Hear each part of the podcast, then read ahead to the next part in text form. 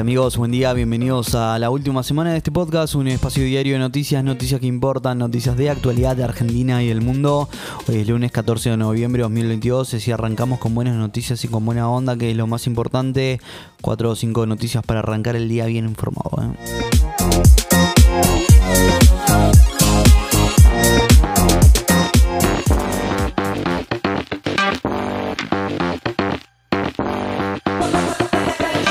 Comienza una semana de agenda súper cargada. Alberto Fernández participará de la cumbre del G20 y se hará conocer el índice de inflación de octubre.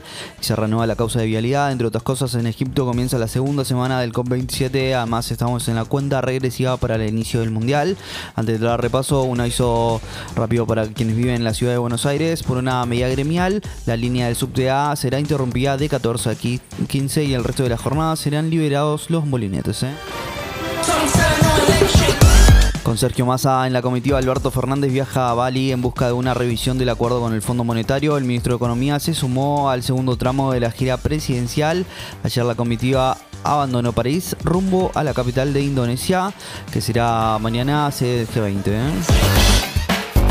El gobierno apura la llegada de precios justos a las góndolas mientras se espera el dato de la inflación de octubre. El programa fue oficializado el viernes, pero todavía se trabaja con los supermercados para que los productos se comercialicen. Mientras tanto, en la Casa Rosada aguardan el dato del IPC del mes pasado, que según los analistas será el 6.5%. Con sus victorias en Nevada y Arizona, el Partido Demócrata mantuvo el control del Senado en Estados Unidos. El partido de Joe Biden tendrá 50 escaños, eh, mientras que los republicanos contarán con 49. Tener mayoría en el Senado significa para el actual presidente gobernar con más fortaleza y más autonomía que los dos años que le quedaban en la Casa Blanca. ¿eh? Turquía detiene la presunta autora del atentado de Estambul que dejó 6 muertos y 81 heridos. El gobierno culpa a grupos kurdos de la explosión de una bomba ayer en la avenida comercial de Istiklal, en el centro de la ciudad. La presunta autora ha sido identificada como Alam Bashir. ¿eh? La causa de vialidad entra en su recta final. Hoy los fiscales Diego Luciani y Sergio Morla responderán los pedidos de nulidad que plantearon las defensas de los 13 acusados, entre ellos Cristina Fernández de Kirchner. Tendrán que informar si hacen uso del llamado derecho a réplica al contenido de los alegatos de las defensas. El veredicto se espera antes de fin de año. ¿eh? Lionel Messi llegó a Abu Dhabi para sumarse a la selección que se prepara para el Mundial. El Rosalino voló a los Emiratos Árabes luego de participar de la goleada del PSG ante Auxerre por 5 a 0 de ayer.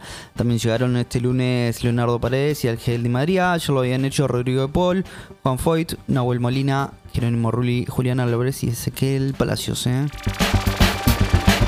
River goleó a Real Betis en la despedida de Marcelo Gallardo y Javier Pinola. En Mendoza le ganó el equipo español 4 a 0 y se adjudicó el triangular amistoso. Nunca me voy a ir de River porque River es parte de mi vida, dijo el DT, que deja el club tras 8 años. En la previa del encuentro, el defensor había anunciado su retiro del fútbol profesional. ¿eh?